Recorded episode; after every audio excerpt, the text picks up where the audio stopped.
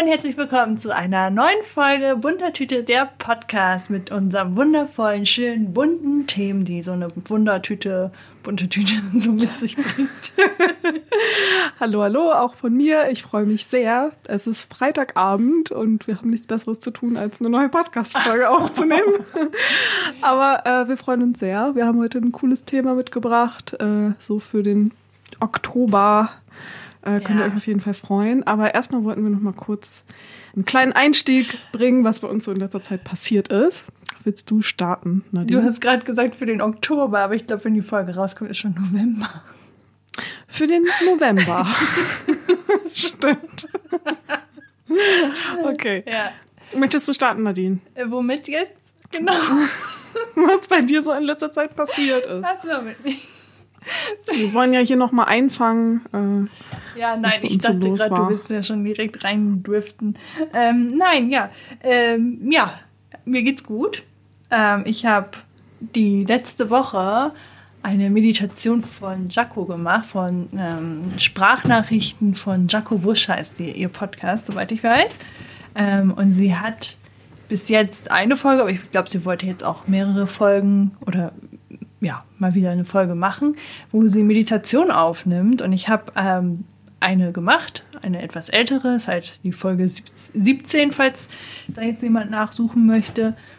Und ich weiß nicht, aber das war eine der besten Meditationen, die ich bisher gemacht habe. Das klingt jetzt irgendwie so dramatisch und so groß. Man muss vielleicht dazu sagen, dass ich, wenn ich Meditation mache, habe ich ja schon mal angerissen, immer dabei einschlafe. ähm, und das auch dafür auch sehr gerne nutze mir aber sehr selten Zeit dafür nehme, mal so eine Meditation halt richtig mit wachen Zustand und mit Hinsetzen und nicht liegen äh, mache. Ähm, und das habe ich letztens mal gemacht, auch morgens, weil ich früh wach war und dachte mir, ach, dann nutze ich das jetzt mal. Und ich glaube, die geht auf 45 Minuten, ist schon eine lange Meditation. Aber die tat so unfassbar gut. Und ich war so überrascht, weil erstmal hat sie ein richtig geiles Timing für mich gehabt, weil jeder ist ja unterschiedlich. Und ich finde, ähm, ich brauche manchmal mehr Ruhepausen, wo dann mal kurz Stille ist, dass ich für mich die Eindrücke, die gerade erzählt wurden, nochmal verarbeiten kann und noch mir mal meine eigene Welt mir dazu vorstellen kann. Und das ist mir ganz oft immer viel zu schnell bei anderen. Und sie hatte da irgendwie ein ganz gutes Händchen für, für diese Pausen und auch für ihre Erklärung, wie genau das jetzt funktioniert und so. Und ich fand, das ist ein sehr einsteigerfreundlicher eine sehr einsteigerfreundliche Meditation. Und genau, die tat sehr, sehr gut und ja, war sehr, sehr schön. ja, ich habe die auch ähm, einmal tatsächlich gemacht, als du mir die gezeigt hast. Und fand die auch richtig cool. Also ich finde auch, dass sie das echt richtig gut macht und kann ich auch sehr empfehlen. Sehr cool. Ja, und bei dir? Bei mir geht es nämlich auch so ein bisschen um Meditation, äh, eher um Atmung. Ich habe letztens eine neue Folge bei Netflix geguckt. Ähm, The Goo Plan oder so heißt das. Mhm. Das sind so, ja, von Netflix so verschiedene Folgen, wo so eine Gruppe von Leuten so Experimente machen und Sachen ausprobieren, die so in die spirituellere Richtung gingen. Ich glaube, die erste Folge handelte auch davon, äh, Pilze zu nehmen, aber halt in so bewachter Umgebung und halt nur in sehr geringer Dosis. Ist auch egal. Okay. Um die Folge geht es gar nicht. Ich habe nämlich die zweite Folge geguckt und da ging es um äh, die Wim Hof Methode. Also Wim Hof ist so ein ähm, verrückter Holländer, so hat er sich selber genannt. Vielleicht kennen ihn auch schon einige. Ähm, der ist auch schon seit einigen Jahren bekannt. An mir ist es irgendwie ein bisschen vorbeigegangen, beziehungsweise ich hatte da zwischendurch mal was kurz zu gehört, aber konnte das in dem Moment nicht so richtig aufnehmen. Jaco hat zudem halt auch mal was gemacht. Die hat mich mal Eisbaden gemacht und so kalt geduscht, falls du das irgendwie mal mhm. mitbekommen hast. Ja. Genau, und das hat auch was mit Wim Hof zu tun. Der hat nämlich so eine Art Atmung entwickelt, die man eigentlich schon von Mönchen, Meditationen und so weiter kennt, aber er hat das halt nochmal noch mal weiter ausgearbeitet und hat das dann halt ganz gut hinbekommen, das irgendwie auch zu verbreiten. Und das ist halt so eine bestimmte Atmung, mit der man den Körper so verändern kann, dass man halt eine bessere Leistung haben kann und aber auch die Temperatur von dem Körper regulieren kann. Und äh, er macht dann halt diese Atmung macht er noch so andere Übungen und dann macht er Eisbaden. Also so halt wirklich äh, ins richtig, richtig kalte Wasser, wo man eigentlich sonst sagen würde, das ist lebensgefährlich, wenn du da einfach so reingehst. Kriegt er das halt mit der Atmung dann hin und er weiß dann auch, wie er sich verhalten muss, wenn er in, in dieses Wasser geht. Also auch wirklich im, keine Ahnung, äh, so zugefrorenes mhm. Meer oder See oder so, wo dann ein so ein mhm. Ding auf ist, wo er dann reingeht und durchtaucht oh und so. Gott, ja, ja mhm. richtig krass. Ja, und da ähm, ging es halt viel darum, dass es halt wohl sehr positiv für den Körper sein soll, sehr gut für die äh, Gesundheit, ähm, dass man scheinbar nicht mehr krank wird und super gegen Stress und sowas. Und das hat mich halt mega gecatcht, weil bei mir das Thema Stress gerade so präsent ist und ich so mhm. dachte, oh krass, so viele positive Sachen und so, das will ich unbedingt machen. Also ich kann sehr empfehlen, diese äh, Folge bei Netflix sich mal anzugucken, können wir ja verlinken. Ähm, genau, und das habe ich dann mal ausprobiert und das fand ich ziemlich cool. Und wenn man diese Atmung halt gemacht hat, hat man danach so ein bisschen so einen High-Zustand, dass man Ach, krass, auch ja. auf, auf einmal so voll positiv und glücklich ist.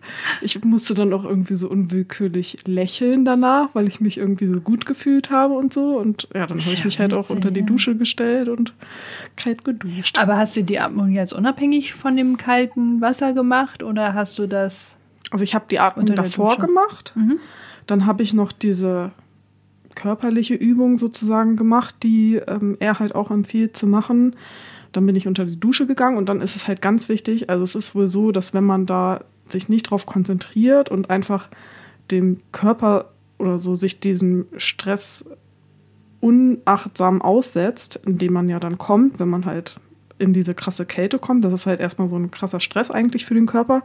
Aber wenn du dann halt wirklich darauf achtest, dass du deine Atmung wieder verlangsamst, weil man eigentlich, wenn man zum Beispiel kalt duscht oder in kaltes Wasser kommt, auf einmal so Schnappatmung bekommt und mhm. so ganz schnell atmet. Und mhm. dadurch äh, ist es dann halt so gefährlich, dass man dann, dass es halt auch tödlich ausgehen kann, weil der Körper sich halt in dem Moment einfach falsch, falsch verhält und mit diesem Stress nicht umgehen kann. Aber wenn man dann halt vernünftig atmet und tief durchatmet und sowas und halt sich darauf konzentriert, dass auf das, diese Atmung, die man vorher gemacht hat und so und ruhig bleibt, dann ist das halt richtig gut für den Körper. Das ist total interessant, wenn du schon, also du hast ja gerade gesagt, wenn man die Atmung macht, dann kommt man auch in so einen gewissen Zustand und mhm. du warst dann sehr glücklich. Ich kann mich erinnern, dass ich damals als Kind fand ich das unheimlich witzig zu hyperventilieren, einfach so aus Spaß. Das klingt jetzt vielleicht voll komisch und strange, aber weil man dadurch ja, weil einem dadurch so schwindelig wird. Ne? Ja. Und das habe ich damals als Kind gemacht und habe so gedacht, so müssen sich betrunkene Menschen. Also diese Atmung soll man auch, also er macht da halt auch Kurse zu und es gibt in Deutschland auch einen anderen Wim Hof Method Instructor, der halt bei ihm das gelernt hat. Ähm, und die machen das halt auch so, dass man diese Atmung im Liegen oder im Sitzen macht, aber so, dass man halt nicht, also man, es kann halt sein, dass du einen Blackout von dieser Atmung bekommst, deswegen solltest du dich halt hinlegen oder irgendwo hin setzen, wo es halt ungefährlich für dich ist, sozusagen. Also eigentlich passiert das, glaube ich, in super wenigen Fällen, aber es kann halt passieren und deswegen soll man das halt nicht im Stehen machen, nicht beim Fahrradfahren, Autofahren oder was weiß ich mhm. so, sondern halt wirklich in einer sicheren Umgebung. Krass. Es gab doch mal, ich weiß nicht, wann das war, aber ich habe das immer mal mitbekommen, dass es eine Zeit gab, in der Jugendliche ähm, auch auf Toiletten, also auf ein Schulklo oder so, sich verabredet haben. Dann sind sie in die Hocke gegangen, haben auch so hyperventiliert und sind dann ganz schnell aufgestanden, weil das auch so ein Rauschzustand war. Hm. Ich muss da gerade dran denken, davon hat mein Bruder öfter erzählt. Das haben die aber eher im Stehen gemacht. Aber auch so, dass die das herbeigerufen haben, dass die ohnmächtig werden. Irgendwas haben mhm. die hm. gemacht, irgendwo auf den auf die Brust noch so draufgeschlagen oder so. Jetzt nicht irgendwie so, dass es weh tat, aber irgendwas konnte man dann halt machen, dass man dann ohnmächtig wird. Oh Gott, Und das fand ey. ich voll krass. Da ich so, hey, ja, gut, bei Judo lernst du ja auch so Griffe, ja, ja wo du ja. dann ausgenockt bist. Ah, ich weiß nicht. Ich bin eh schon oft genug ohnmächtig geworden, deswegen dachte ich, das muss ich jetzt nicht noch absichtlich machen. Nee, ich glaube, ich bin noch nie ohnmächtig gewesen. Aber ich weiß es nicht. Echt krass bin mal, weil ich äh, äh, wie heißt das, Kreislaufschwäche hatte, bin ich als Jugendliche öfters umgeknallt oder mir war so schwarz vor Augen, aber ich hatte nie so ein Blackout, wo ich mhm. nicht mehr wusste, was passiert war oder so. Ah, okay, ja. Also dieses schwindelig, schwarz vor Augen werden. Das passiert mir auch öfter. Dann, dann versuche ich mich halt direkt hinzusetzen und so, und dann geht es auch wieder. Mhm. Ja, aber ich bin halt oft schon beim Blutabnehmen ohnmächtig geworden. Oder ich habe mir mal einen Finger geschnitten und bin ohnmächtig geworden. Okay. und ähm, als ich mal einen Sonnenstich hatte, bin ich ohnmächtig geworden. Das war auch dann sehr schmerzhaft. Naja. Mhm. Genau, aber diese, also das, der da Interesse hat, guckt sich am besten mal dieses Netflix-Video an und da gibt es auch etliche Videos zu. Also ich weiß nicht, ob dir Tomatolix was sagt. Der mhm. macht so Selbstexperimente. Der hat dazu auch eins gemacht. Und das habe ich mir auch dann alle erstmal direkt reingezogen und angeguckt, weil ich das so cool fand. Ich finde, das klingt ein bisschen gruselig, muss ich ehrlicherweise gestehen, dass ähm, man sich selbst so. Also ich frage mich, ob das wirklich gut für den Körper ist, wenn man sich mit Atmung in irgendeinen Zustand atmen kann. Ich kann das jetzt nicht so gut erklären, aber da gab es sehr, sehr viele Gründe, die gezeigt haben, was mit dem Körper passiert und wie gut das ist, wenn man sowas äh, regelmäßig mal dem Körper zuführt, weil das halt sehr krass auch was mit Entspannung zu tun hat und so. Also bestimmte Hormone ähm, verändern sich da auch positiv für den Körper. Und die haben da auch Tests gemacht, dass ähm, dem Wim Hof so bestimmte Viren oder Bakterien gespritzt wurden, wodurch er eigentlich eine Grippe hätte bekommen müssen oder so. Und das ist bei ihm halt nicht passiert, weil er halt durch seine Technik irgendwie sein Immunsystem so steuern konnte, dass er das abwehren konnte. Hm. Und das haben die auch mit einigen anderen Menschen dann ausprobiert, bei denen das auch äh, funktioniert hat und so. Aber ein bisschen strange klingt schon, wenn ja, man es erstmal nur so hört. Es genau. Ich glaube, man muss es eigentlich eher sehen. Also diese mhm. Sachen, die da gesagt wurden mit, man kann Blackout bekommen oder so, das ist, glaube ich, ja, eigentlich sehr unwahrscheinlich. Aber mhm. Hm. Trotzdem sollte man damit vorsichtig sein und das halt nicht irgendwie unterwegs machen. Okay, ich muss mal kurz gucken, was meine Katze macht. Katze nimmt die Küche auseinander. Dann kommen wir zu deinem negativen Punkt von der Woche. Hm. Ich habe mehrere, aber ein Punkt, der mich jetzt auch wirklich beschäftigt hat, war, dass ich mein Zeitmanagement irgendwie verloren habe. Also ich weiß nicht, im Studium sich selbst zu organisieren und zu strukturieren ist nochmal was anderes als im Job, finde ich, weil du dich mit mehreren Menschen abstimmen musst. Also du, dein System kann vielleicht deswegen schon nicht mehr funktionieren, wenn zum Beispiel ich habe sehr viel im Papierkalender immer mir meine Sachen aufgeschrieben. Das hat immer ganz gut funktioniert soweit, aber wenn man sich mit seinen Arbeitskollegen oder so abstimmen möchte oder auch mit externen Menschen, dann nimmt man ja sehr häufig auch den digitalen Kalender. Jedenfalls ist es bei mir so. Und ähm, das war schon erstmal eine Umstellung, weil ich auf einmal meinen Papierkalender nicht mehr benutzt habe und dadurch ganz viele private Sachen dann auch nicht mehr richtig auf dem Schirm hatte. Mhm. Ja, und das war schon immer so ein Ding, wo ich dann irgendwann angefangen habe, okay, jetzt muss ich halt auch meine privaten Sachen digital eintragen. Ähm, und jetzt war das irgendwie so, ja, ich habe mich so viel mit Papier organisiert und das fällt so mittlerweile immer mehr weg. Oder es wird auch ein bisschen vom Job her verlangt, weil es auch besser ist, das digital zu führen, dass ich da unheimlich Probleme habe, vom Papier auf digital umzuswitchen und habe dann gedacht, okay, das wird wahrscheinlich bei mir einfach nichts werden. Ich kann das nicht. Ich kann nicht, wenn ich da was sehe, gleichzeitig noch die, ähm, eine Seite öffnen, nur um meine Termine einzutragen oder meine To-Dos einzutragen. Deswegen brauche ich schon noch Papier, um mir was runterzuschreiben, weil es einfach schneller geht. Ähm, ja, und das war so ein kleiner Abfuck, dass es halt die Woche wirklich gar nicht richtig gut funktioniert hat. Ja, das kann ich verstehen, das ist echt doof. Aber wenn man sich da halt echt erstmal so umstrukturieren muss, kann ich schon verstehen, dass es halt auch erstmal so eine Zeit braucht.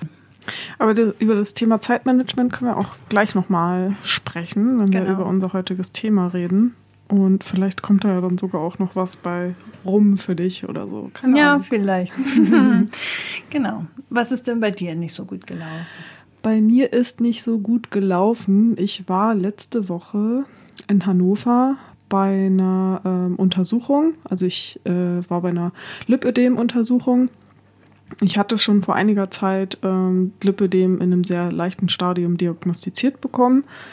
Die Ärztin meinte auch zu mir, ja, ach, ähm, alles gut, ihr Bindegewebe ist auch eigentlich ganz gut, dass da jetzt nichts weiter passiert und Nami ist ein bisschen am Rumfummeln. Ich hoffe, das stört nicht so. Nami ist die Katze.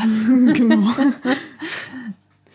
Und ich, äh, sie meinte halt, ich muss da jetzt nichts machen, ich brauche da keine, keine Strumpfhosen oder was weiß ich, das ist alles gut und so weiter. Genau, und so bin ich dann nach Hause gegangen, war dann halt auch ganz erleichtert damit. Und jetzt habe ich halt gemerkt, dass es irgendwie mit den Schmerzen dann schon auch doller geworden ist und ich auch beim Sport gemerkt habe, dass es irgendwie sehr unangenehm wurde, teilweise wenn vor allem wenn ich so in, äh, in der Periodenphase war, dass ich das halt mehr gemerkt habe und auch schon, wenn ich zu Fuß gegangen bin, dass es halt einfach teilweise so wie so Wachstumsschmerzen sich angefühlt hat und so. Und dann habe ich mir halt einfach ein bisschen Sorgen gemacht, weil ich dachte, wird es jetzt stärker? Sollte ich vielleicht doch solche, ähm, solche Kompressionsstrumpfhosen oder so tragen, damit das nicht, wenn ich Sport mache zum Beispiel, irgendwie zu schlecht für die Beine ist, was weiß ich. Und ich war mir dann einfach unsicher und dann bin ich halt nochmal zur Untersuchung gegangen, war dann aber bei einem anderen Arzt, weil bei der Untersuchung, wo ich das letzte Mal war, war das halt so weit weg, dass ich da nicht so gut nochmal hingekommen bin. Und die Untersuchung war nicht so cool. Also ich saß dann da und der Arzt kam rein, also ich hatte halt meine Beine frei, kam rein, hat mir noch nicht Hallo gesagt, guckt mir sich nur meine Beine an und sagt so, äh, Lipödem? Nee, also das kann ich ja mir nicht vorstellen, bla bla. Nee, das haben sie oh. nicht. So direkt so wo ich dann halt aber auch schon meinte, so ja, ich war auch schon mal zur Untersuchung und so, und die hat auch gesagt, dass ich das habe. Dann hat er irgendwie eine Sekunde mit dem Ultraschall auf die Beine so gedrückt und meinte so, ja, aber ich sehe hier auch nichts, sie haben das nicht und so. Und hat dann da irgendwie ähm, nochmal weiter geguckt, bla bla. Ich dachte dann, okay, wenn ich ihn jetzt zurück anblöke, bringt das nichts, weil mhm. das dann mhm. einfach eine bescheuerte Ebene wird, auf die wir sprechen und habe dann versucht, das Gespräch irgendwie so einzufangen, dass er auch besser mit mir geredet hat und dass ich irgendwie vielleicht ein bisschen Verständnis rübergebracht habe und so. Und dann waren wir halt auf so einer Ebene, wo es dann so langsam ging. Und ich hatte dann auch das Gefühl, dass er teilweise so ein bisschen zurückgerudert ist. Also er hat trotzdem nicht gesagt, dass ich das habe, aber meinte irgendwas von wegen, ja, okay, hier haben sie schon irgendwie was, keine Ahnung, aber meinte halt trotzdem, ja, aber das muss nicht gleich Lipidem sein. Heutzutage sagen ja alle irgendwie, sie hätten dies und jenes und es kann halt auch mit den Symptomen alles, alles andere mhm. Mögliche sein. Schießen sie sich da jetzt nicht drauf ein, dass sie irgendwie eine Krankheit haben, sondern eher die Symptome bearbeiten und dann halt die und die Symptome haben sie und dann gucken sie, was sie dagegen machen können.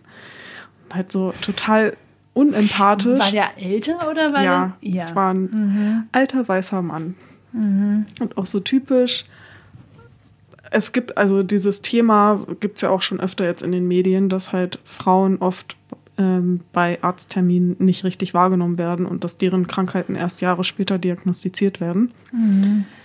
Ja, und so ähnlich hat sich das irgendwie bei ihm auch angefühlt. Er ja. meinte dann halt am Ende, ja, keine Ahnung, Symptome diagnostizieren, bla bla. Und dann dachte ich mir so, ja, hä, aber eigentlich muss ihm doch klar sein, dass es für PatientInnen immer irgendwie sich besser anfühlt, wenn man weiß, woran man ist. Das verstehen sie, glaube ich, nicht.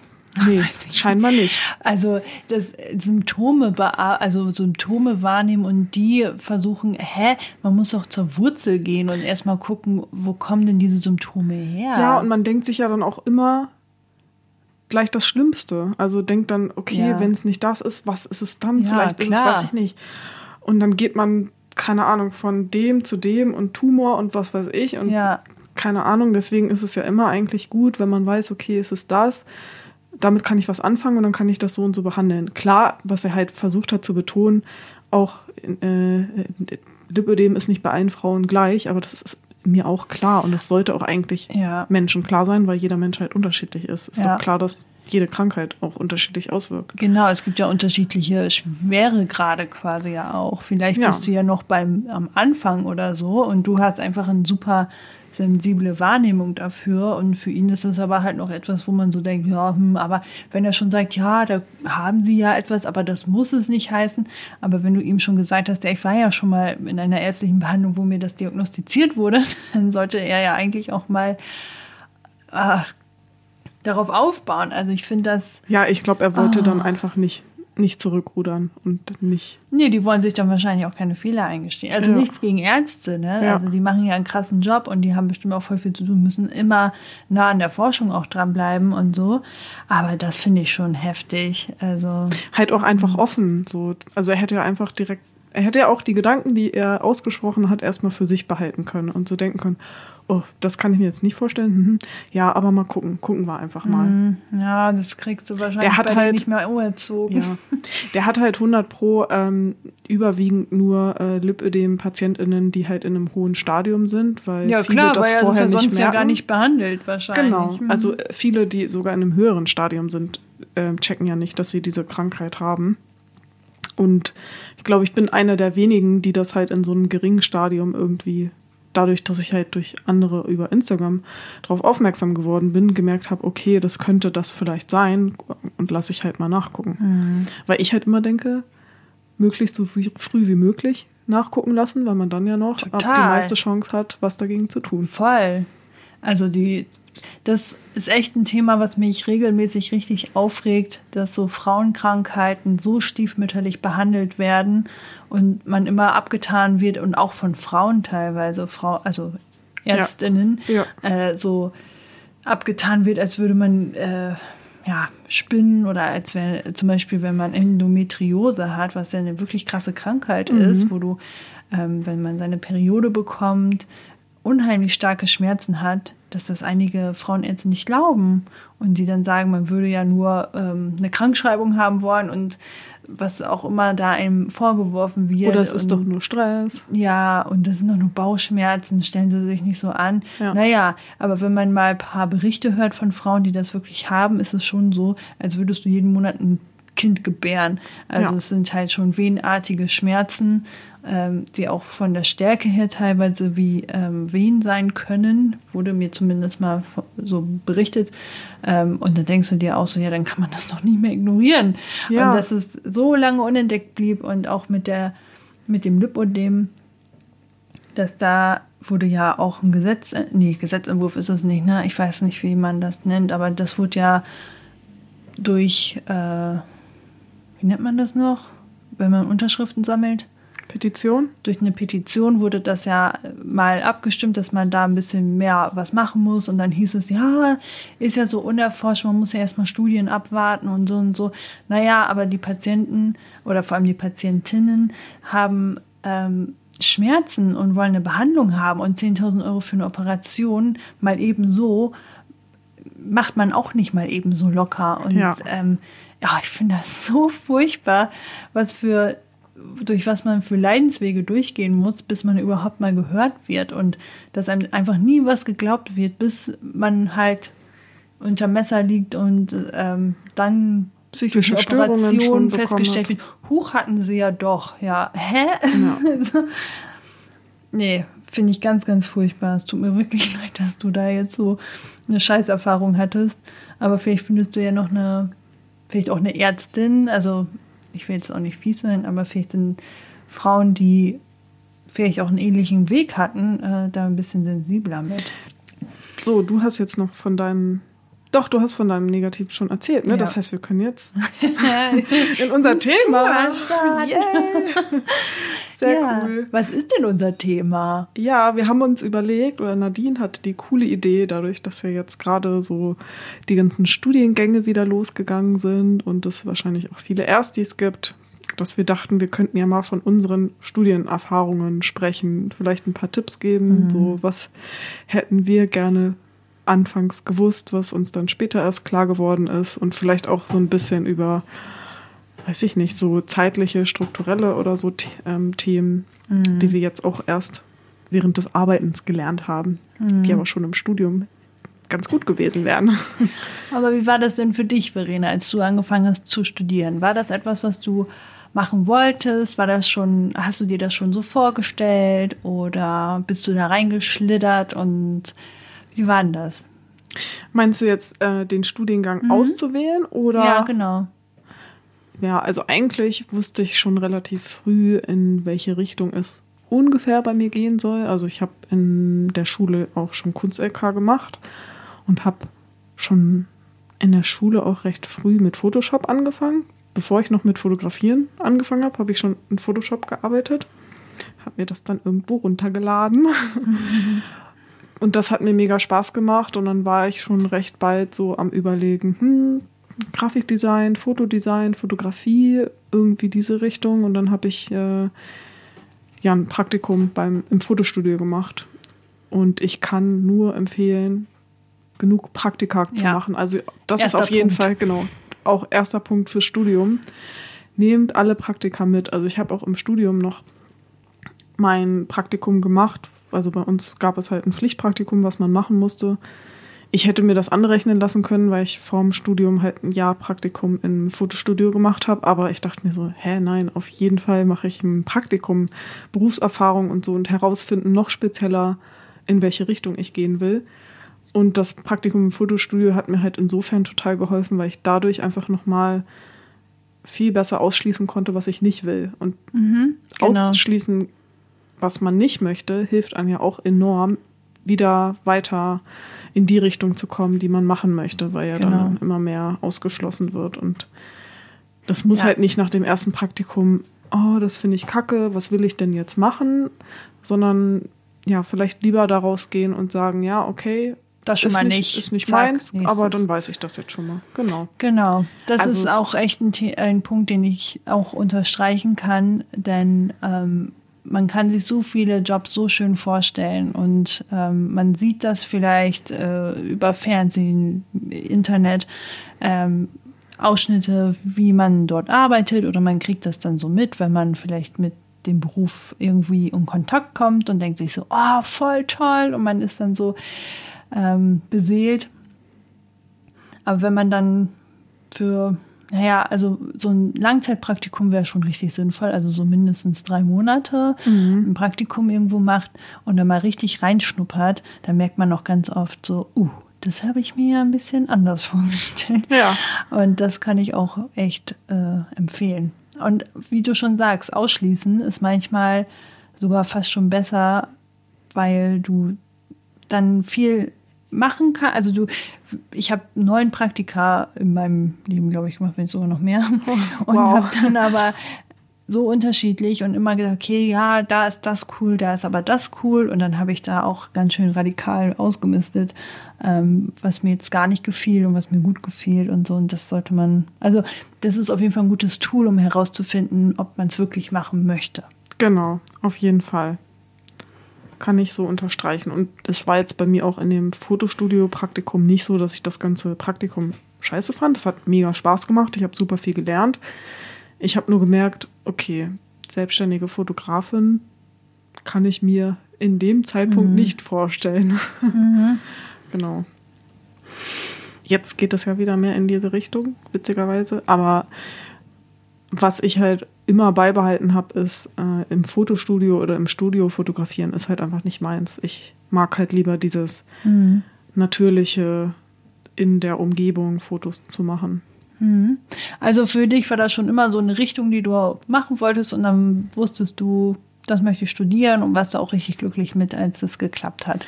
Genau, nach dem Studio, äh, nach dem Praktikum wusste ich dann Grafikdesign, okay, das will ich machen und war halt auch super happy mit dem Studium. Mhm. Also da können ja jetzt nicht so viele von sprechen, dass sie ihr gesamtes Studium mega geil finden. Aber mhm. mir hat das halt eigentlich von vorne bis hinten richtig Spaß gemacht. Und Schön. das war schon mega geil. Und dass man halt auch bei uns in so viele verschiedene Richtungen noch gehen konnte. Mhm.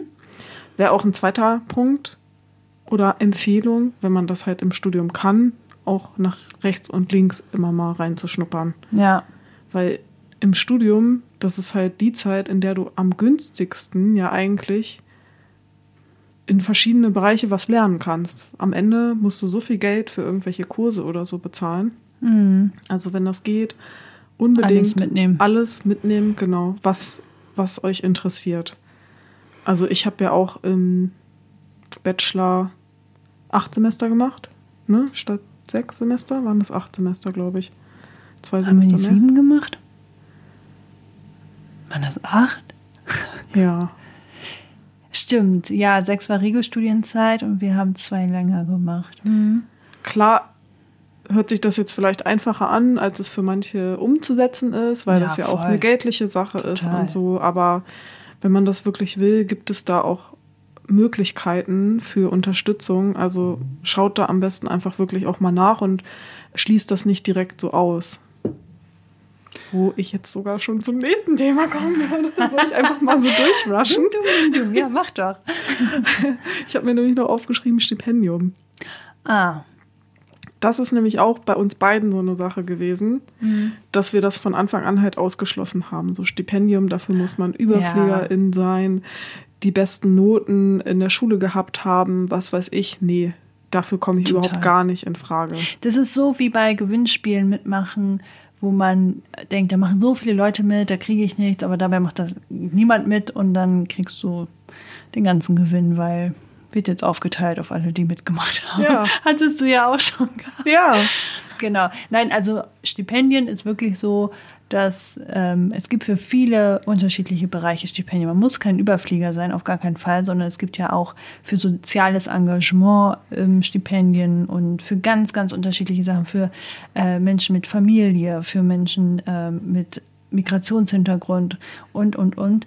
Und wenn man sich da ein bisschen informiert und dann auch in der Hochschule, da gibt es immer Beratungsstellen, wo man sich informieren kann, dann findet man meistens immer irgendwelche Stipendien, die zu einem passen könnten und auf die man sich bewerben kann. Und meistens ja. ist es immer echt so der Fall, dass die zu wenig Bewerber oder BewerberInnen haben und dann sogar ganz wenig Leute nur aussortieren oder gar keine aussortieren. Ich mhm. weiß gar nicht mehr, wir hatten ja beide auch ein Stipendium, aber ähm, da wurden, glaube ich, auch ein paar aussortiert, aber es waren nicht, also ich glaube, die Chance, einen zu bekommen, war bei 50 Prozent.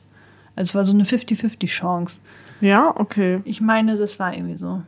Es gibt auch mittlerweile total viele YouTube-Videos zum Thema Stipendium und so. Also mhm. wir hatten ja das große Glück, dass es bei uns noch so ausgelagerte Kurse gab an der Hochschule. Also es hat sich HWK Plus genannt wo einfach alle aus den verschiedensten Fakultäten von der ganzen Hochschule diese Kurse belegen konnten, weil das halt so allgemeine Sachen waren, wie unter anderem Stipendienkurs. Und da konnten wir halt echt so einen Stipendienkurs machen, wo wir uns dann durch diesen Kurs dann richtig gut für das Stipendium bewerben konnten. Ja, genau. Und wir haben das halt erst richtig spät mitbekommen. Ja, wir haben uns dann zum ersten, zweiten Mastersemester oder so beworben. Ja, wir hätten das ganze Studium damit finanzieren können, wenn wir das vorher gewusst hätten. Also schaut da unbedingt mhm. nach, wenn ihr jetzt irgendwie noch im Bachelor seid. Also egal welches Semester, aber ähm, lass, wartet da nicht zu lange drauf, guckt da mal nach, nach Stipendien mhm. und so. Das mhm. kann halt echt.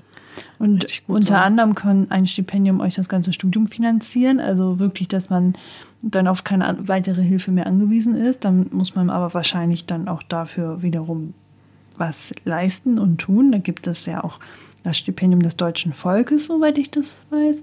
Das ist sehr hoch, aber ähm, das ist auch schwieriger zu bekommen.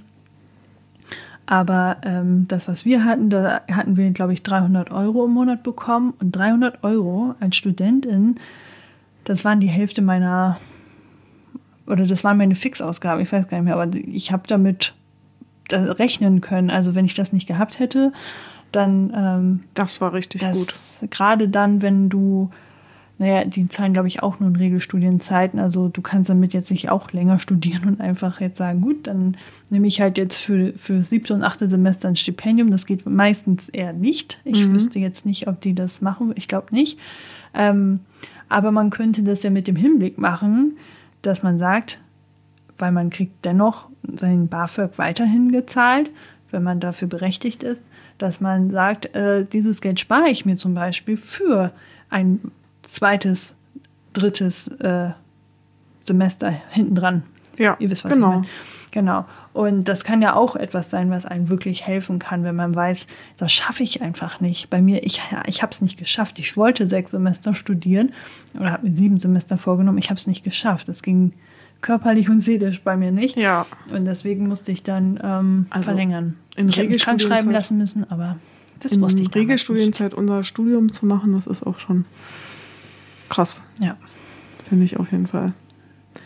Genau, also das ist auf jeden Fall so ein Ding, das da guckt auf jeden Fall nach und auch insgesamt, also da muss ich jetzt auch gerade an so Auslandssemester oder so denken. Das habe ich halt mhm. auch immer komplett ausgeschlossen, weil ich dachte, kann ich mir eh nicht finanzieren. Und dann habe ich halt im Nachhinein doch mitbekommen, wie viele Finanzierungen es dafür halt möglich sind und so, ja, dass man da schon informieren. auch informieren. Man genau. muss sich richtig krass informieren und aktiv dahinter hergehen. Ich habe mich halt im Bachelor gar nicht informiert. So. Ich auch nicht. Ich habe halt gedacht, okay, du musst jetzt hier diese Kurse so und so machen, nach dem Plan, den wir bekommen haben. Ich kannte diese ganzen Sachen wie Fachschaft oder sowas überhaupt gar nicht. Ja, was gut, das war das? dann vielleicht auch unsere Hochschule damals. Ich weiß nicht, wie es jetzt ist wie die Sichtbarkeit ist. Aber genau, es gibt immer eine Fachschaft, so die für die Studierenden zuständig ist, in jeder Hochschule und jeder, in jeder Uni. Und da sollte man, glaube ich, ich weiß nicht, ob das woanders anders heißt, aber es gibt immer einen Ort, wo für Studierenden, von Studierenden ein Infospot quasi ist, wo man sich dran wenden kann. Auch wenn es um hochschulpolitische Sachen geht, gibt es da einmal irgendwo eine Stelle, wo man sich dran wenden kann. Man muss sich einfach informieren und genau. sich trauen. Und das ist auch so ein Punkt, sich trauen. Das habe ich leider auch viel zu spät mitbekommen, aber bei uns speziell die Hochschule, ich denke, dass es bei vielen anderen auch so ist, ist das sehr familiär. Und ich habe immer Angst gehabt, irgendwie äh, mal in eine Werkstatt reinzugehen und da mal zu fragen und hm, und ja, ich kann das ja nicht und ich müsste das ja können, damit ich jetzt mit Metall arbeiten kann. Dafür muss ich ja einen Kurs gemacht haben und so. Pustekuchen. Es gibt dort überall Tutoren und Tutorinnen, die einen sehr gut weiterhelfen können und eben auch die Werkstattleitenden und man kann sich da sehr gut dran wenden und auch mal fragen, ja, hier, ich habe das Projekt, ich würde gerne das und das umsetzen. Wie stellt, können wir das zusammen machen? Was müsste ich dabei beachten und so? Und ähm, das habe ich auch viel zu spät so wahrgenommen und habe mir hinterher mich ein bisschen geärgert, dass ich so wenig die Werkstätten benutzt mhm. habe, weil ach, die Leute sind da eigentlich, die haben alle Bock, die da in den Werkstätten arbeiten.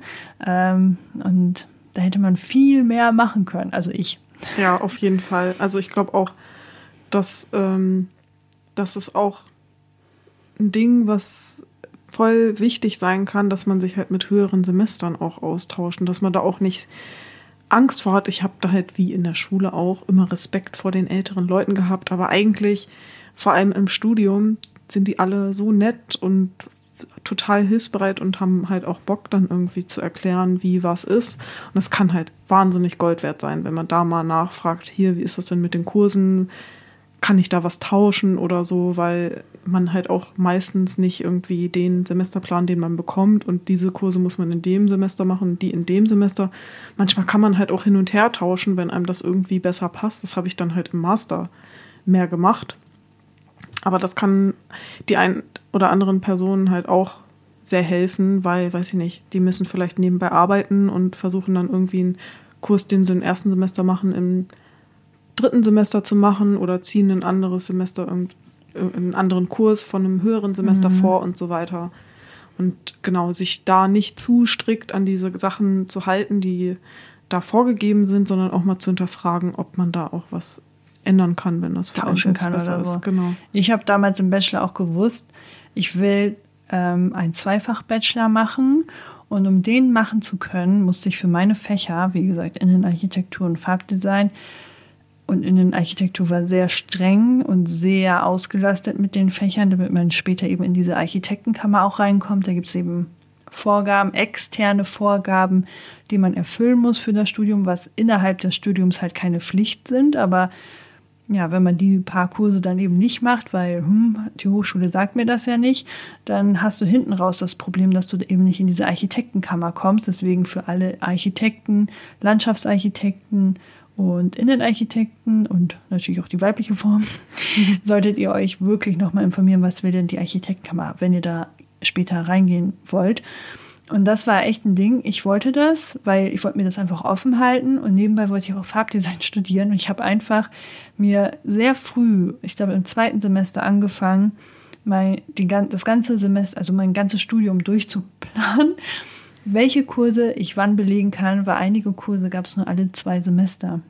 Ah ja. Hm. Und dann war das das Problem, dass sich viele Sachen überschnitten haben. Und dann habe ich gedacht, okay, das kann ich jetzt nicht machen. Das muss ich nächstes Semester machen. Das heißt, dass ich aber den Kurs, der dann läuft, eigentlich jetzt dieses Semester machen muss. Und dann habe ich echt krass durchgetaktet und ich oh, weiß nicht, heftig. wie ich das hingekriegt habe, aber irgendwie ging das. aber deswegen frühzeitig, wenn man ein Ziel vor Augen hat oder eine Idee hat, was man machen möchte, das muss, ich will jetzt mit niemandem Angst einjagen von wegen, oh, die wusste schon im zweiten Semester, dass sie einen Zweifach-Bachelor machen will. Naja, bei mir war das auch eine ganz andere Situation, aber ähm, ich weiß gar nicht, ich glaube, die haben das jetzt mittlerweile auch abgeschafft. Das geht, glaube ich, gar nicht mehr so einfach. Ähm, einfach immer wachsam sein für die Sachen, die einen interessieren und einfach mal da einen Kurs buchen.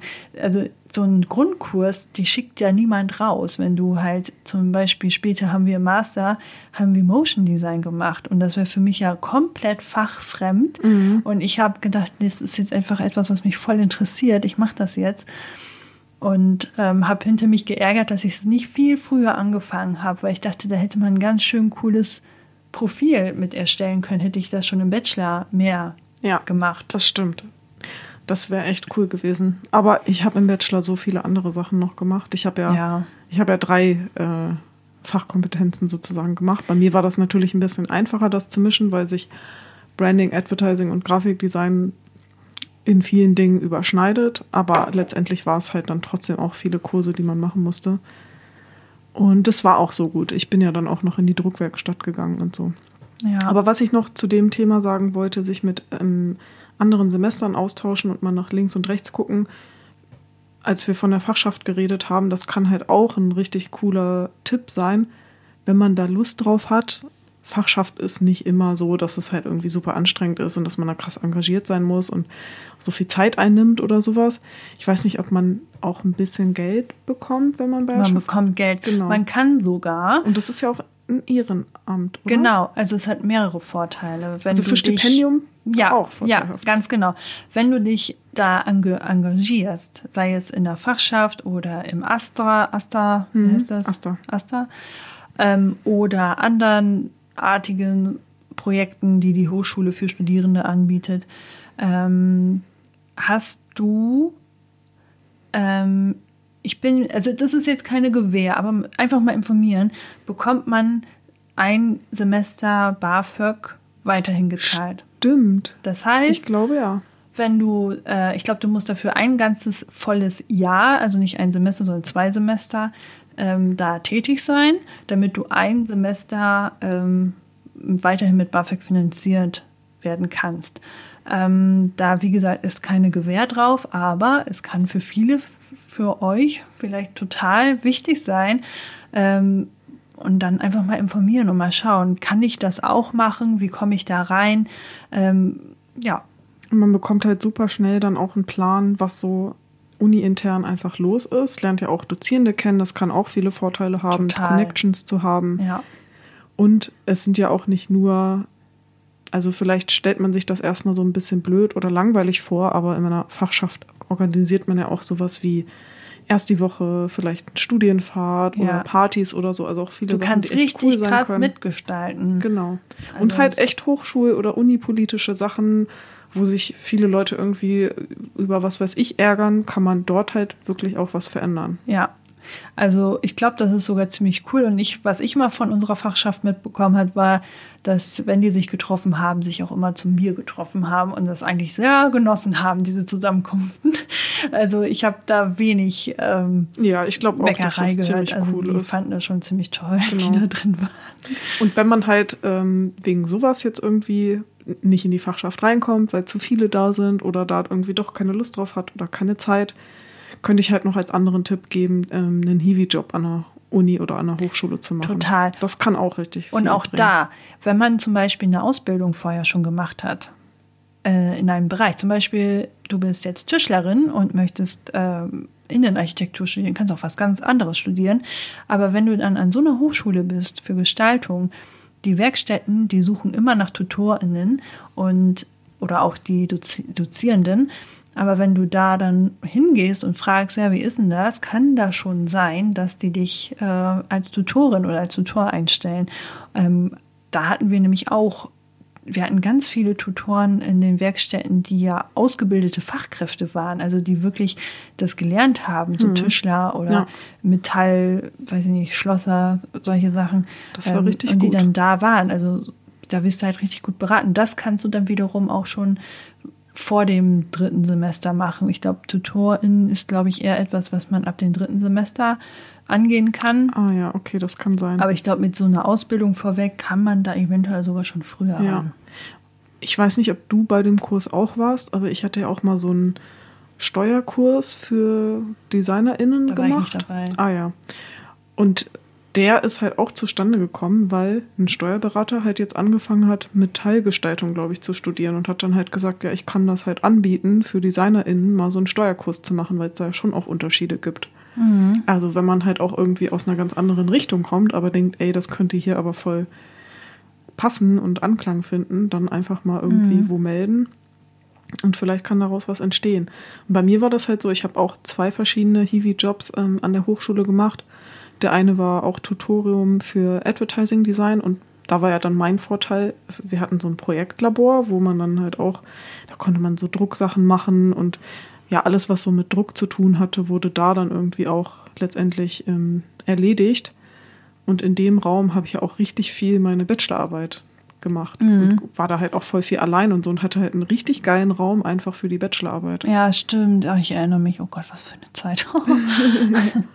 Aber ich wollte noch mal kurz zurückzukommen. Also Verena hat, wie gesagt, ähm, wusste schon, oh, das will ich machen und ist da sehr glücklich. Stimmt, ich habe dich gar nicht gefragt. Nein, und bei mir war das nämlich, ich, bei mir ist das der gegenteilige Fall. Ich wusste nicht, was ich studieren möchte, bis zum Schluss.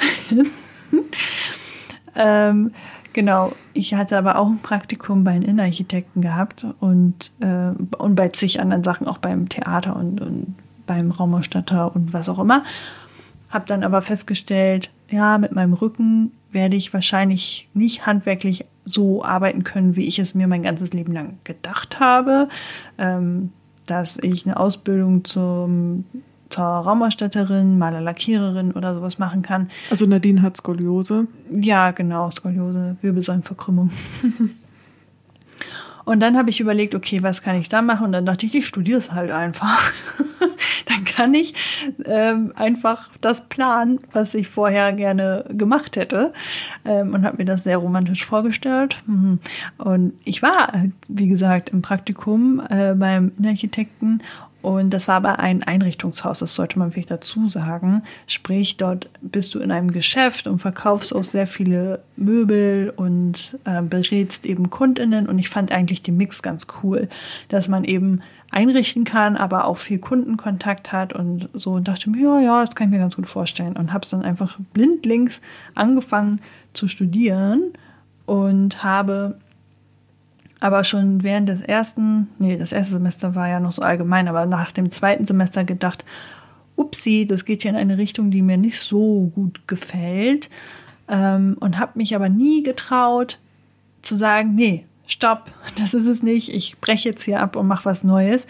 Ich habe tatsächlich im zweiten Semester wirklich gedacht, okay, ist auch wieder eine wichtige Info, bis zum, ich weiß nicht, ob bis zum Ende des dritten Semesters oder bis Ende des zweiten Semesters, aber wenn man sich da nochmal umentscheidet und sagt, nein, das ist nichts für mich und sich ein komplett anderes Studium aussucht, was gar nichts mit dem zu tun hat, was du vorher gemacht hast, dann bekommst du auch neue BAföG-Finanzierung. Wenn du es danach machst, nach dem dritten, vierten Semester oder so und sich dann umentscheidest, dann sagt das BAföG-Amt, hm, ja, blöd gelaufen. Und dann könnte es sehr knifflig werden. Ah, okay. Das ist vielleicht noch so eine Randinformation, die man vielleicht haben könnte, sollte. sollte. Ja, also richtig gut.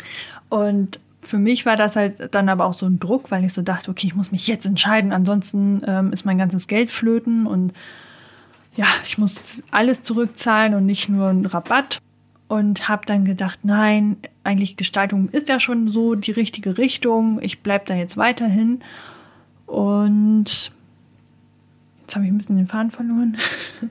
ähm, ach ja, und dann habe ich mich auch sehr in das Farbdesign verliebt und fand das total toll und habe dann da weitergemacht und war von Anfang an Feuer und Flamme. Ich finde das richtig cool und konnte mir aber die ganze Zeit nicht vorstellen, wie ich damit später einen Job finden werde weil das halt echt ist, wenn man so Farbdesign googelt, dann kriegst du keine Stellenangebote. Es ist halt nichts für FarbdesignerInnen ausgeschrieben, sondern äh, für Grafikdesigner oder für Innenarchitekten. Und deswegen habe ich äh, gedacht, nee, das ist mir zu unsicher. Ich, ich weiß nicht, wie ich damit später einen Job finden soll. Ich werde einfach Innenarchitektur weitermachen, weil das halt eine sehr große Schnittstelle, damit kann man ähm, gut arbeiten. Und das ist auch so betrachtet sehr sinnvoll, je nachdem, in was für einen Bereich du mit Farbdesign gehen möchtest. Du kannst natürlich auch Produktentwicklung machen oder Packaging Design oder ähm, wirklich für Klienten arbeiten, ähm, Konzept, äh, wie nennt man das, Kollektion entwickeln für Teppiche, Möbel, äh, Klamotten und so. Also es ist so vielfältig, dieser Job. Aber man kann ihn eben auch für Gebäude nutzen mit Farben. Und da dachte ich, ja gut, dann bleibe ich eben dabei und habe das einfach ganz eisern bis zum Ende durchgezogen. Und ich war richtig, manchmal ging es mir gar nicht gut und ich war sehr krank auch dadurch. Ähm, musste deswegen auch ein ganzes Semester quasi einmal Pause machen und einfach nochmal neue Energie tanken für den Abschluss, weil das hätte ich so nicht geschafft, ähm, weil es mir so schlecht ging.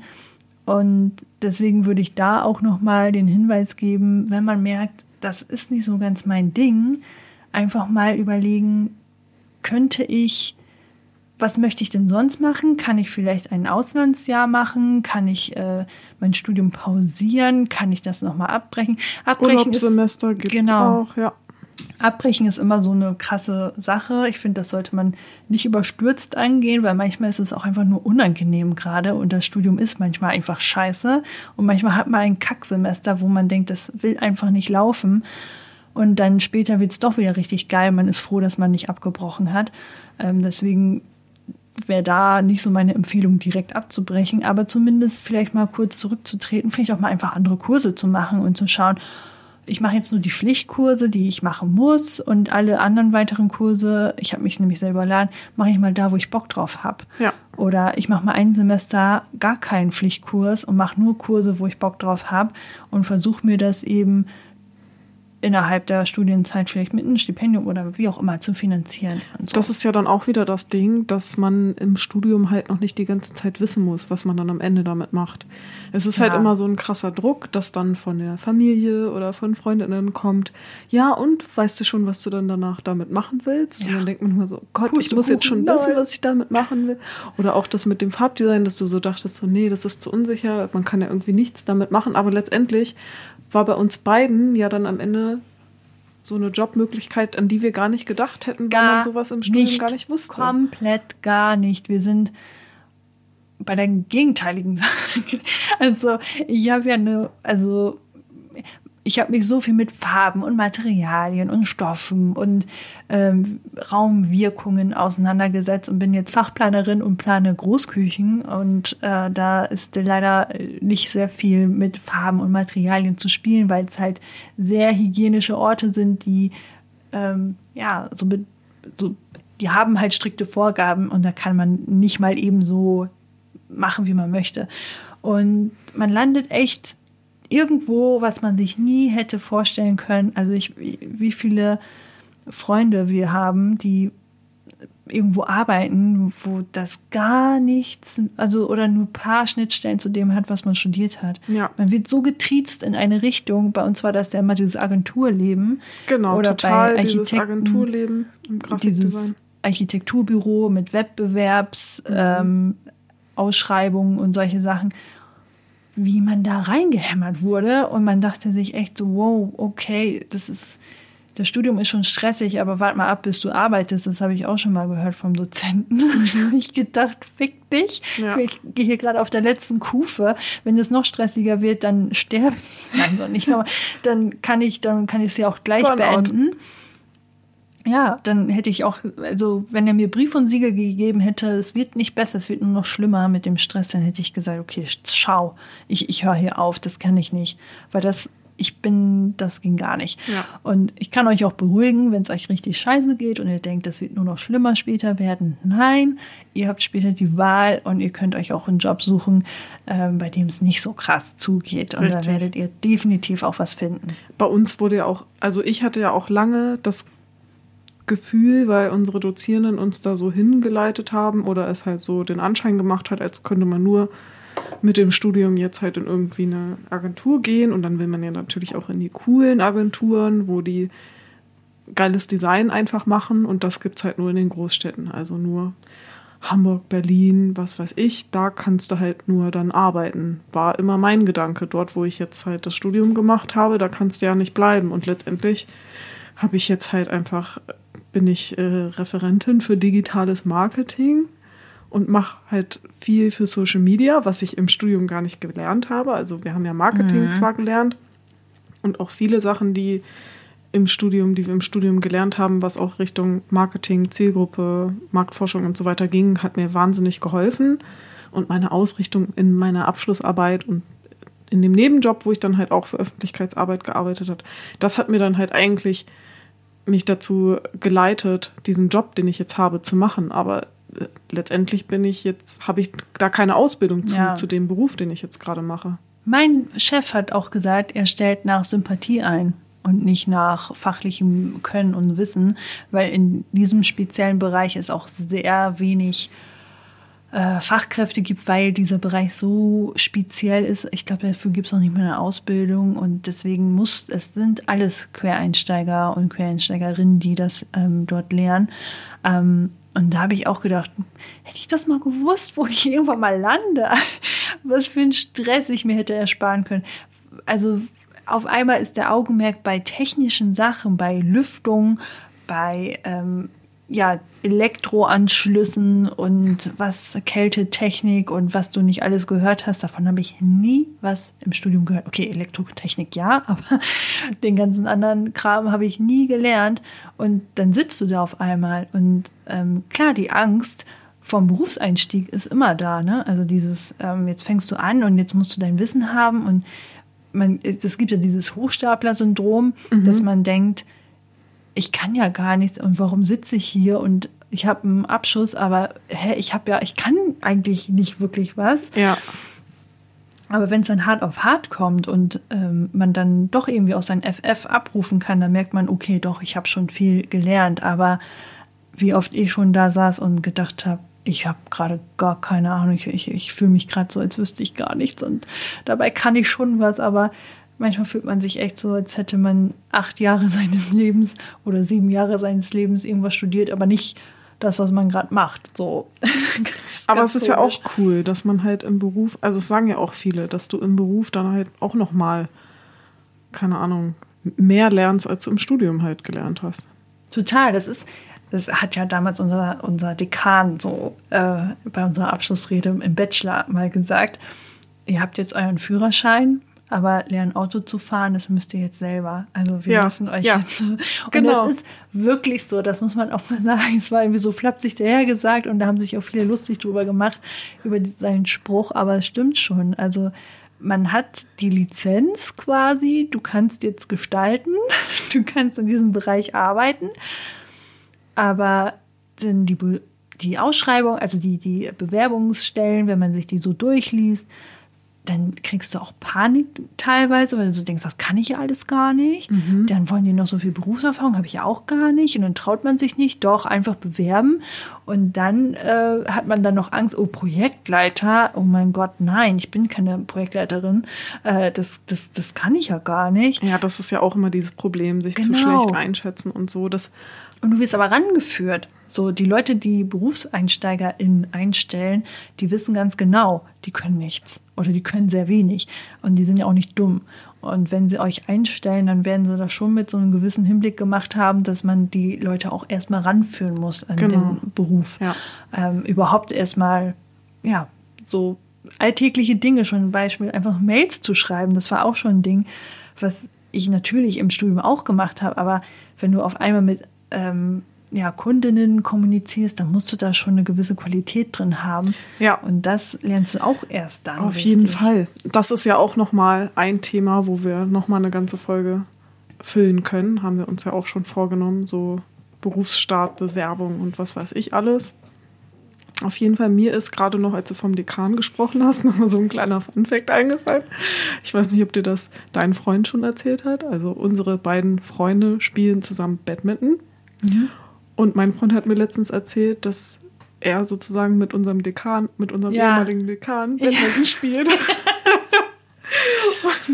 es kann sein, ich war ja mit ihm auch einmal beim Badminton, mhm. als dein Freund nicht da war. Und es kann gut sein, dass er da war, aber ich ihn einfach nicht erkannt habe, weil ich ihn halt in so einem Umfeld gar nicht erwartet hätte. Ja. Richtig witzig. Ja, es ist witzig, weil mein Freund das auch meinte und meinte so, hä?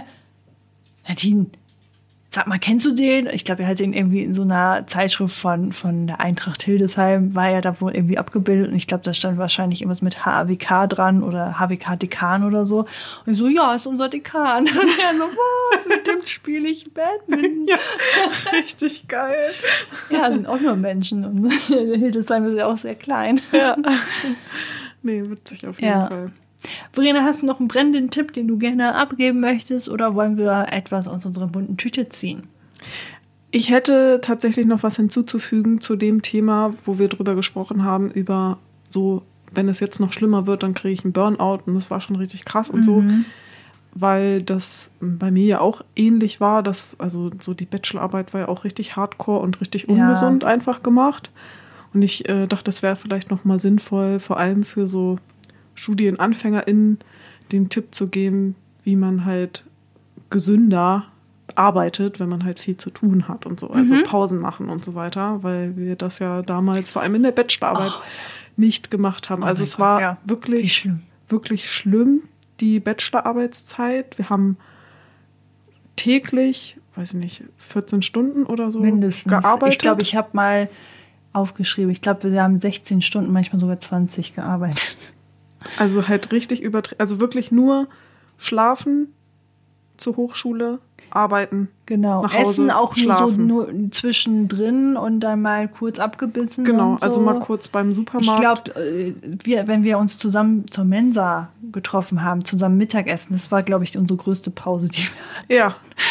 und sonst haben heftig. wir halt zwischendurch gar keine Pause gemacht, die ganze Zeit nur durchgearbeitet. Das ist so oh mein wahnsinnig Gott, dass wir das überhaupt gewesen. überlebt haben. Ich, oh mein ich Gott, check das auch gar nicht mehr. Mir ging es wirklich nicht gut. Da bin ich wirklich das, das war nicht gut. Ja, das war wirklich übertrieben. Also ich habe ja dann auch sogar mal irgendwie Nachtschichten gemacht, also dass ich dann ja mhm. auch gar nicht nach Hause gegangen bin. Ja, das hast du erzählt, da das habe ich nicht verstanden. Das habe ich nie gemacht.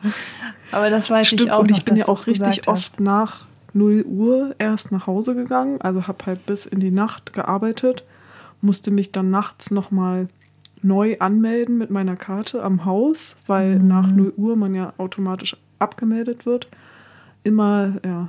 Ich bin um 5 Uhr morgens aufgestanden, um die Putzkräfte direkt, kannten uns schon. Ja, ich bin um 5 Uhr morgens aufgestanden, um direkt an den Schreibtisch zu gehen, weil ich konnte abends nicht so lange arbeiten. Das habe ich nicht hingekriegt.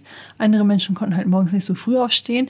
Und das war so witzig, weil ich mit einem Kommiliton, der zusammen mit mir den Abschluss in Innenarchitektur gemacht hat, wir haben uns ein Büro geteilt. Und dann hat er gesehen, dass ich online bin oder so. Ich weiß es nicht mehr.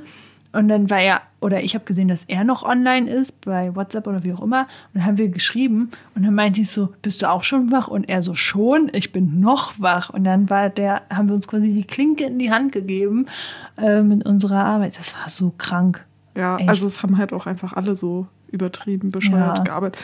Und genau, also größte Empfehlung, wenn ihr irgendwie Arbeiten macht, wo ihr lange dran arbeiten müsst und halt auch geistige Arbeit, also vor allem auch bei Hausarbeiten.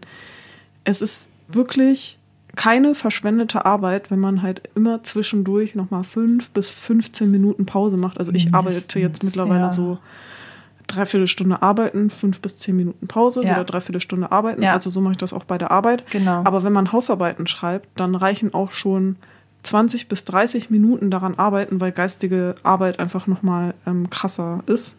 Und da genau 20 bis 30 Minuten arbeiten und dann halt auch irgendwie 10 Minuten Pause machen.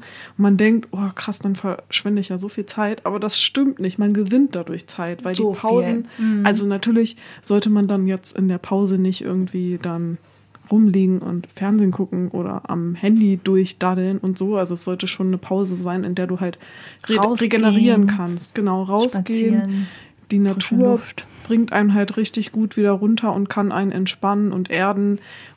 Und, wenn es zwischendurch irgendwie eine Meditation ist oder ein mal Powernap. kurz Powernap oder mal kurz irgendwie ein paar Sportübungen oder so. Also irgendwas, das hast was du mal gemacht. Genau. irgendwas, was, was den Körper halt auch nochmal ähm, anders bewegt auch, ne? Ja, dass voll. du nicht in dieser Sitzhaltung bist. Also ich habe ja mir dann auch irgendwann angewöhnt, öfter auch mal Dehnübungen zu machen, die halt dem Sitzen entgegenwirken. Aber genau, diese Pausen sind so wichtig, dass man halt auch dann einfach so lange durchhalten kann. Ich merke das jetzt auch immer wieder bei der Arbeit, wenn ich dann meine größere Mittagspause gemacht habe. Davor denke ich so, oh Gott, oh ja, ey, wie soll ich den Tag jetzt noch durchhalten? Und danach bin ich wieder fresh und denke so, ja, okay, jetzt ja, geht's wieder. Ja, genau, das, da gibt es ja auch die Panodoro, heißt die, glaube ich. Pomodoro. Pomodoro-Technik. Da ist es ja mit 25 Minuten eingetaktet, 25 Minuten konzentriertes Arbeiten, alle Sachen ausstellen, die einen ablenken können, äh, Mailfach zumachen, dass es einen nicht ablenkt, 25 Minuten konzentriert arbeiten, richtig durchrocken und sagen, das mache ich jetzt einfach, so Augen zu und durch, wenn es eine Scheißaufgabe ist. Dann fünf Minuten Pause machen, das dann äh, viermal wiederholen, diesen Zyklus. Und dann hast du, glaube ich, zwei Stunden oder so voll eine Stunde? Wie viel hat man denn dann? 25? ja, fast. Ist auch egal. Man macht die viermal hintereinander. Doch, du hast eine halbe Stunde mit Arbeiten und Pause. Genau. Dann sind es zwei Stunden. Okay.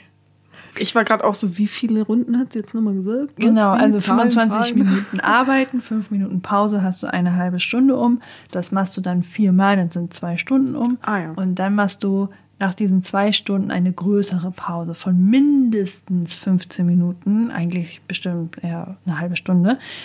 Und dann gehst du wieder zurück an, an die Arbeit.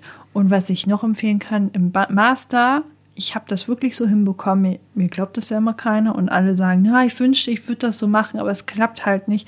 Man muss sich wirklich zwingen, Wochenenden frei nehmen. Ja. Komplett frei nehmen. Das habe ich auch richtig gut geschafft. Genau, ich auch. Und ich wette mit dir, es hat nur so gut geklappt, dass wir, dass wir das so auch so gemacht haben. Also sonst wäre meine Energie sowas von alle gewesen. Und Sport regelmäßig machen. Ne? Man, man, ja. Wenn man so eine so krasse Sachen oder so ein krasses Arbeitspensum hat. Also in der Bachelorarbeit habe ich ja auch scheiße ernährt. Ich habe nicht gekocht, ich mhm. habe keinen Sport gemacht, ich habe nichts gemacht, was dem Körper halt gut tut. Und diese, bei den Sachen halt Abstriche machen, bei der Ernährung und beim Sport, macht halt auch krasse Unterschiede, dass du halt wesentlich weniger leistungsfähig sind, ja. bist. Und ich habe halt auch krass darauf geachtet, während des während der Masterarbeit halt auch weiterhin Sport zu machen, weil ich auch gemerkt habe, dass ich das total brauche. Ich war dann endlich mal sensibilisiert darauf, dass ich auf meinen Körper gehört habe und gemerkt habe, okay, ja. Äh, es geht gar nicht anders. Ich muss Sport ja. machen, sonst kann ich die Masterarbeit gar nicht machen. Ja. Also das ist wirklich der Tipp schlechthin, den ich nur weitergeben kann. Ihr müsst natürlich ein gutes Zeitmanagement haben, damit ihr das alles so hinbekommt. Ähm, aber das ist eben auch so ein Punkt. Da kann ich vielleicht noch einen Link reinsetzen. Ich hatte nämlich das Buch für die Masterarbeit Ein gutes Projekt von der Marke Ein guter Plan. Und ein gutes Projekt ist halt für 100 Tage ausgelegt. Es ist egal, wo es anfängt, wo es aufhört. Es ist nicht datiert. Und du kannst dann wirklich dein Projekt von vorne bis hinten durchplanen. Das passt mit einer Abschlussarbeit sehr gut von der Zeit her, von den Seiten und so. Und die geben dir auch immer wieder Tipps, weil das Buch auch wirklich so aufgebaut ist, dass es so weiß, jetzt ungefähr kommt die Phase, in der man zweifelt und dann gibt es so aufmunternde Sprüche und dann steht da, ja, lies doch nochmal Seite so und so und dann wird dann auch wirklich erklärt, dass das normal ist, dass jetzt so eine Tiefphase kommt und so. Also es ist ein sehr, sehr geiles Buch, das kann ich sehr wärmstens empfehlen. Und dann eben, wie gesagt, Pausen während der Arbeitszeiten immer regelmäßig einführen, auch für längere Zeiten und dann an den Wochenenden mindestens einen Tag komplett abschalten. Mindestens. Ja, also die Zeit ist halt auch super wichtig für die Regeneration, dass ja. du halt auch so lange durchhältst. Und wenn es am Ende richtig stressig wird, weil dann halt die Abgaben sind und dann hier und da und zack, dann ist vielleicht auch mal kein Wochenende dann so. Ist es halt mal ein, zwei Wochen so. Genau, aber, aber wenn du es von vorne vorbei. bis hinten durchziehst, das geht nicht. Und Pausen auch dann machen, wenn es gerade gut läuft. Weil das ist auch so ein Punkt, dass man denkt, nee, ich bin gerade voll drin, ich, ich mache jetzt einfach weiter und schwupps sind acht Stunden vorbei und du hast keine Pause gemacht. Deswegen die Zeit, die ihr da durchackert, diese Energie, dieses Frische und so, wenn ihr das aufbraucht, dann ist es weg sozusagen. Genau. Also auch da Pause machen, damit man sich diese Frische beibehält und ja. man die auch länger durchhält. Und auch ruhig den Tag beenden in einer Zeit, wo es gerade gut läuft, weil die Zeit halt sozusagen das Arbeitspensum für den Tag. Man sollte sich schon auch vornehmen, dass man am Tag nur so und so viele Stunden arbeitet und nicht nach dem geht, wie lange man jetzt da in dem Flow ist. Weil wenn man dann halt auch mal aufhört, wenn es gerade richtig gut läuft, dann fängt man am nächsten Tag halt auch wieder mit einem guten Gefühl an. Und wenn man aber so genau. lange weitermacht, bis man irgendwann denkt, oh, ist gerade alles kacke, ich komme nicht weiter, ich höre jetzt auf, dann hast du halt wieder diese negative Erfahrung, die du dann mitnimmst in den Zum nächsten, nächsten Tag. Tag. Genau. Und das ist nicht gut. Dann startest du da, wo du gestern Abend keinen Bock mehr hattest. Und wenn du aber mit was Positivem endest, startest du morgens, wo du raufst und denkst, geil, Mann, ja, dann mache ich jetzt direkt weiter. Genau, mhm. auf jeden Fall. Ja, positiv geendet mit dem schönen Thema. Also studieren ist manchmal auch hart, aber es, man kann, wie gesagt, gutes Zeitmanagement da echt viel mit gut machen und rausholen und auch viel auf sich hören, mal wieder reflektieren, ist es das Richtige. Genau. Und, so. und wirklich auch genug Zeit für die äh, Zeitplanung am Anfang. Genau. Das ist auch keine verschwendete Zeit, wenn man sich da wirklich mal Zeit für nimmt. Ich weiß jetzt nicht, ob jetzt noch Zeit dafür da ist, aber sonst hätte ich auch noch ähm, was zu mein System, wie ich halt mir Aufgaben einteile, könnte ich halt auch. Also wegen äh, struktureller Aufgabenaufteilung hilft mir halt auch immer richtig gut. Das habe ich auch während des Studiums irgendwann angefangen, als es halt auch einfach zu viele Aufgaben parallel waren, wo ich dann wirklich gucken musste, okay, das und das und das muss ich heute arbeit abarbeiten und das und das und das arbeite ich aber erst Mo Montag oder Dienstag oder was weiß ich wann ab. Ich komme richtig gut mit dem äh, Programm Trello klar. Und da gibt es auch einige YouTube-Videos zu, wie man das halt gut benutzen kann. Ich glaube, da gibt es auch Vorlagen als Inspiration, wie man sich das einteilen kann. Ich habe halt immer meine Technik, dass ich halt eine Liste habe, in der heute steht und dann kommt da jeden Tag, wenn ich es öffne, die Aufgaben rein, die ich heute bearbeiten will und dann habe ich halt noch so Next to Do, die wichtigen To-Dos sozusagen und dann die To-Dos, die ein bisschen weniger wichtig sind, die halt später kommen. Und mittlerweile habe ich mir das sogar so eingeteilt, dass ich dann auch noch bei dem Next to Do mir so Tage hingetan habe bei den einzelnen Karten. Dann steht da Montag, Dienstag, Mittwoch, Donnerstag untereinander und dann kann ich mir da immer schon einteilen, wann ich was mache. Das ist ganz cool, genau. Aber da können wir auch noch mal wann anders tiefer eingehen, mhm. wie ähm, wir mit sowas arbeiten. Und als anderen Tipp, das ist eigentlich auch schon so ähnlich, wie ich da mit Trello arbeite, ist halt die Eisenhower-Methode, mit der man halt verschiedene Aufgaben einteilen kann in Wichtigkeit und Dringlichkeit. Also sehr mhm. wichtig, sehr, sehr dringlich, wichtig, nicht dringend, ähm, dringend, aber unwichtig und unwichtig und nicht dringend. Ich komme mit den zwei letzten Kategorien nicht so gut klar, weil ich so denke, Aufgaben, die nicht wichtig und nicht dringend sind, die habe ich nicht. Mhm. Also ich brauche diese Kategorie nicht. Aber mir hilft das immer ganz gut in dieses ähm, wichtig, dringend und äh, dringend aber wichtig und undringend. Nicht wichtig, so. Nee, also wichtig und dringend, das muss sofort gemacht werden. Und wichtig, aber nicht dringend. Dringend, genau. Genau, wichtig muss gemacht werden, aber nicht sofort, weil es nicht dringend ist. Genau. Und es ist sehr dringend, aber es ist nicht so wichtig. Das heißt, das kann ich vielleicht am späteren Zeitpunkt nochmal machen oder muss man dann halt schauen, wie unwichtig oder wichtig das ist. Genau, also da kann man auch mal gucken, ob diese Technik für einen vielleicht auch taugt. Genau, da können wir ja vielleicht ein paar Links noch unten reinsetzen zu den ähm, Videos oder zum Board, wie auch immer. Genau. Und dann hoffen wir, dass wir damit schon mal einen ganz guten Start vielleicht ja. für ein paar Erstis äh, geben, die sich da aber auch für Weiterstudierende, also nicht nur die Erstis, also es betrifft ja, alle Menschen, die sich überlegen zu studieren, die mittendrin sind, die gerade am Ende sind und Berufssuche, äh, Job suchen.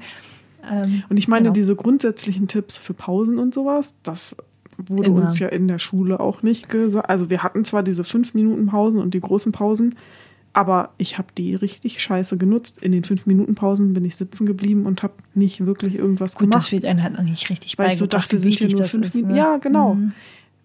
Äh, das wird dann eingeführt, so von wegen, ja, das ist ja wichtig, dass, dass man diese Pausen macht, aber es wird den SchülerInnen halt nicht gesagt, wieso es das gibt und warum das wichtig ist. Mhm. Das ist ja bei jungen Menschen auch immer so, dass dieses Warum so wichtig ist, um ja, Sachen zu verstehen. Total. Ah, ja, das ist eine Folge für sich. Aber Verena, ich würde jetzt eigentlich wirklich gerne nochmal zum Ende in unsere bunten Tüte greifen und nochmal ein schickes, buntes Thema rausziehen, weil das haben wir uns jetzt nochmal überlegt für die neue Folge. Ja, sehr gerne. Wollen wir es kurz erklären? Erklär gerne. Also ich hatte mir überlegt, mit unserer bunten Tüte, dass wir vielleicht am Ende einer Folge nochmal in unserer bunten Tüte eben reingreifen und dann ein Thema rausziehen oder eine Frage rausziehen, ähm, über die wir nochmal kurz sprechen wollen. Und das soll was ganz Schnelles sein. Es soll jetzt nicht richtig tief äh, und lange anhalten. Aber dass man am Ende nochmal so ein Schmankerl, wie heißt das? Schmankerl. Ich finde das Wort komisch. ja. Aber ja, dass man am Ende nochmal so was, ja, was Nettes, Witziges äh, oder wie auch immer hat. Und da können dann aber auch tiefsinnige Sachen, aber auch witzige Sachen und wie auch immer mit dabei sein. Finde ich cool. Ja, dann lass uns da mal reingreifen. Verena, was waren deine besten Geheimverstecke? Oh. Meine besten Geheimverstecke, wenn man jetzt Verstecken gespielt hat. Oder ich mich so nee, wenn du habe. auch Sachen versteckt hast oder so. Ach, Sachen versteckt. Hm. Hast du da schon was im Kopf? Mhm. Dann erzähl mal. Ich habe früher vor meinen Eltern Zigaretten versteckt. Dieses klassische. Hm. Äh, und ich hatte das in so einer Pralinschachtel und die war hinter meinem Bett so drapiert, weil das so eine Herzform war. Und ich fand die Schachtel so schön und ich habe sie da irgendwie mal so hingestellt und dann dachte ich, ja, schau meine Eltern nie rein, habe da mal Zigaretten versteckt. Auch richtig geil, wenn man das so sieht die so angucken, oh, das ist ja eine schöne Schachtel mit so Herzen, sind da bestimmt Liebesbriefe oder so dran. Guck mal rein und dann sind da Upsi. Ja, naja, ob das mein bestes Geheimversteck war, weiß ich nicht. Aber hier habe ich, müsste ich auch mal überlegen. Aber eigentlich Versteck, ich hatte in meiner Nachttischschublade, dachte ich, wäre das total clever, wenn ich da Sachen mit drin verstecke. Ich hätte damals, als ich so angefangen habe, als Jugendliche, mich zu rasieren, weil ich so dachte, ah, oh, das probiere ich jetzt mal aus, hatte ich so Einwegrasierer von meinem Bruder geklaut. und die wurden so schnell stumpf, dass ich eben recht viele immer geklaut. habe. Ich wusste immer nicht, wohin damit. Und dann habe ich die irgendwie da im Nachttischschrank versteckt. Und irgendwann kam meine Mama und hat mich angemeckert, warum ich so viele von den Rasierern da habe. Und da habe ich gedacht, warum guckst du da überhaupt rein? Das ist ja meine Privatsphäre. Das war die Einwegrasierer waren auch echt scheiße. Die waren richtig scheiße. Das waren diese gelben, falls man sich noch ja. erinnert. Und da war ja auch nur eine Klinge dran. Ja, richtig scheiße einfach. Und das, also ich habe anscheinend keine richtig guten Geheimverstecke gehabt. Aber das waren so meine. ja, ich überlege die ganze Zeit, wo ich so Geheimverstecke hatte. Ich könnte mir jetzt vorstellen, dass ich vielleicht mal was Kleines so in Büchern versteckt habe. So richtig klassisch mit Ausschneiden und dass man das genauso rein. Nee, das tatsächlich nicht. Also es waren schon wirklich so ganz flache Sachen oder so. Und ich muss jetzt die ganze Zeit nur so an so unterm Bett, unter mhm. dem Kopfkissen denken. Aber ja. hatte ich mal so irgendwie so ein cooles ich habe mal ein richtig geiles gesehen. Versteck. Da war, ähm, das war, ich weiß nicht, ich weiß nicht, wo ich es gesehen habe, aber es war auf jeden Fall ähm, ein Mädel, die in so einem Secondhand Store war und da war so ein Bilderrahmen. Und dann hat sie gesehen, dass da so ein bisschen was abgerissen war von dem Bilderrahmen von hinten und sie konnte sehen, dass da Dollarscheine ah! drin waren. Und dann ist sie dann zur Kasse und das hat nur ein Euro gekostet. Und dann hat sie es hinten geöffnet und war dann Schmuck und Geld drin und so. Und dann dachte ich, wie clever, Was? das im Bilderrahmen zu verstecken. Ja, heftig. Boah, richtig gut. Das war ein nicer Fang dann. Mhm. Ja. Nee, mir fällt nichts mehr ein. Okay. Ich habe die ganze Zeit überlegt, ob ich auch mal so in Portemonnaie was versteckt habe. Also Nachtschrank, ja das ist schon auch so ein bisschen klassisch, oder? Da guckt ja. man halt eigentlich nicht rein. So, unterm Kissen, Nachtstrang. Guti, ja, dann, dann war das doch jetzt so ein kleiner, süßer Abschluss mhm. aus unserer bunten Tüte. Und dann freue ich mich auf jeden Fall auf die nächste Folge. Ja. Wo wir noch nicht genau wissen, was dann passiert. Genau. Wir haben überlegt, ob wir das nochmal ein bisschen umstrukturieren. Wir sind immer sehr viel am, am Nachdenken, na, wie, wie ist das so? Passt das so? Passt das so zu uns? Ja. Wollen wir nochmal was anders machen?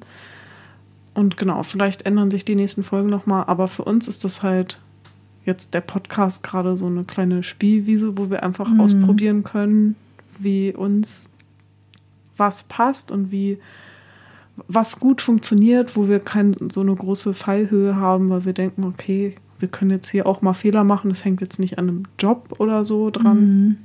Und das finde ich richtig cool. Ja, ich finde das auch richtig cool. Das macht richtig viel Spaß und ich bin auch richtig froh, dass wir das gemacht haben. Ich habe auch letztens schon zu Verena gesagt, dass ähm, ich das alleine wahrscheinlich noch nicht eine Folge hochgeladen hätte, weil ich immer irgendwas finde, was ich nicht so toll finde. Ich hätte alleine auch keinen Podcast gestartet. Genau, und diese Überwindung und ja, und das finde ich ganz schön. Also, das ja. ist, ich muss wirklich sagen, dass bisher bei jeder Folge ich immer gedacht habe, oh nein, oh, ich weiß nicht, ob wir die wirklich so hochladen sollen. Und ähm, ja, aber jede Folge hat ihre Berechtigung auf irgendeine Weise und das wird schon werden. Ja. Genau, auf jeden Fall. Und ich finde es cool, dann den Verlauf zu sehen. Ich auch. Und auch, dass wir ja auch ein bisschen so von unseren Wehwehchen sozusagen erzählen wollen und diese Reise dann halt auch so dokumentiert zu haben. Ja, voll. Darauf freue ich mich auch, wie das dann so wird in ein paar Jahren. Auf jeden Fall. Ich hoffe, ihr habt eine wunder wunderschöne Woche. Wir konnten euch ein bisschen unterstützen und helfen mit unseren paar Tipps fürs Studium, die wir hier so zusammengekratzt haben. Und vielleicht waren ja ein paar, die einen, das ein der andere, der ein oder andere Tipp dabei für euch, den ihr vielleicht auch ausprobiert dann lasst uns es, lasst es uns gerne wissen. Schreibt uns wie immer eine Mail, wenn ihr möchtet. Ähm, wir sind jetzt auch bei Instagram. Genau, wir haben jetzt endlich mal unsere Accounts so eingerichtet, genau. dass wir die jetzt auch in die Folgenbeschreibung reintun. Ihr genau. könnt uns also dort auch schreiben. Das ist wahrscheinlich noch mal ein bisschen einfacher, ein bisschen weniger Hürde als eine Mail zu schreiben. Genau, schreibt uns da auch gerne an und was wir halt auch unbedingt wollen, wenn ihr noch euch noch Tipps jetzt bei der Folge eingefallen sind zu, zu Sachen, wovon wir geredet haben und euch ist noch was anderes eingefallen oder so, erzählt uns das gerne, also schreibt uns das gerne und dann können wir da nochmal von berichten, das vielleicht nochmal sammeln oder so. Ja. Weil genau das ist ja auch was, was uns super wichtig und wo wir hoffen, dass es dann auch so wächst und funktioniert, dass andere Leute Denkanstöße bekommen und merken, ah, ich hätte da noch diesen Tipp und den können wir noch weitergeben und wir können das dann weiterverteilen. Ja, ganz genau. Vergisst wie immer nicht, uns ein Abo dazulassen. Wenn ihr es noch nicht gemacht habt, genau. Die Glocke zu aktivieren. Und dann hoffe ich, dass wir uns sehr bald wieder hören, wenn es wieder heißt Bunte Tüte, der Podcast. Bis dahin. Macht's gut, habt noch eine schöne Zeit und dann hören wir uns das nächste Mal wieder. Bis dann. Ciao. Ciao.